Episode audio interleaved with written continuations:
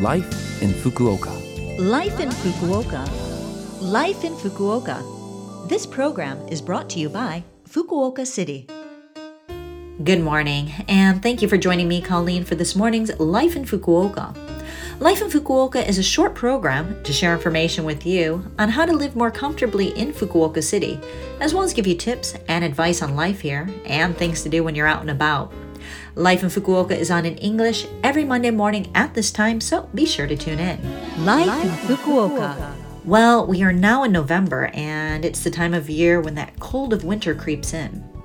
And although the weather in this month of seasonal change is relatively pleasant, it's also a time when people tend to feel a bit under the weather.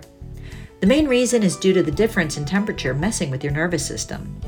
The temperature difference between day and night is pretty big during this time, and your body has to work hard, adjusting your body temperature and perspiration rate at a dizzying pace, which throws your nervous system off balance.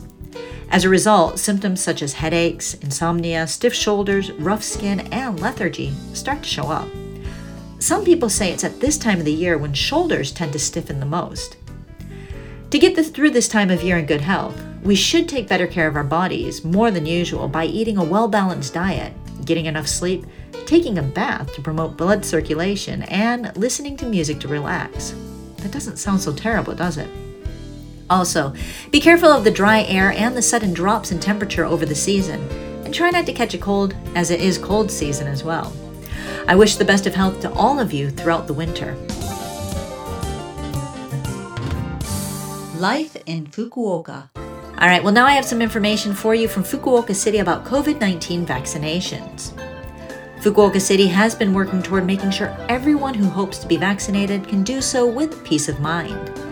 In Fukuoka City, vaccination tickets for the Omicron variant, for those who will receive their third or fourth doses of the vaccine, have started being sent out and currently tickets for the fourth dose are being sent out. When the inoculation coupon arrives, please visit the reservation site or call the vaccine call center to make a reservation. Please wait until that coupon does arrive. If you haven't received that coupon, please phone the call center to have it issued again. People who have recently relocated to Fukuoka City from overseas and who hope to get vaccinated need to fill out an application to receive the inoculation tickets. For questions regarding vaccinations, to make a reservation, or to apply for the inoculation ticket, you can call 092 260 8405. Again, that number is 092 260 8405. Calls will be taken between 8:30 a.m. and 5:30 p.m. every day. Seven languages are available at that number, including English. Also, as winter approaches, the spread of influenza or the flu always becomes more prevalent. And with COVID spreading at the same time, it's possible to get sick with both. So, in order to prevent that, keep doing what you've been doing to prevent the spread of COVID, meaning that you should keep washing your hands, wearing a mask, and maintaining distance from others. By doing all of this, you can also help prevent the spread of the flu. Getting an influenza vaccination is also recommended to help prevent the sickness from becoming too heavy if you do get sick. In fact, both the COVID vaccine and influenza vaccine can be given at the same time if that's something you're worried about. Life in Fukuoka. Well, that's it for Life in Fukuoka today. I hope the information I shared with you today was helpful. If you want to listen to this program again, you can as a podcast, and you can see the contents of what was said here today if you go to the Love FM website and look up this program's page. Also, send me a message when you have the time. What kind of home remedies do you have, or what do you do to prevent getting sick? I eat a lot of kimchi.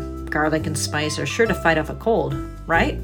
Anyway, you can email me at 761 at lovefm.co.jp. Again, that is 761 at lovefm.co.jp. All right, well, today I'll leave you with Cold November Wind by Willie Nelson. Stay warm and healthy this season. Have a great day, and I'll speak to you again next week.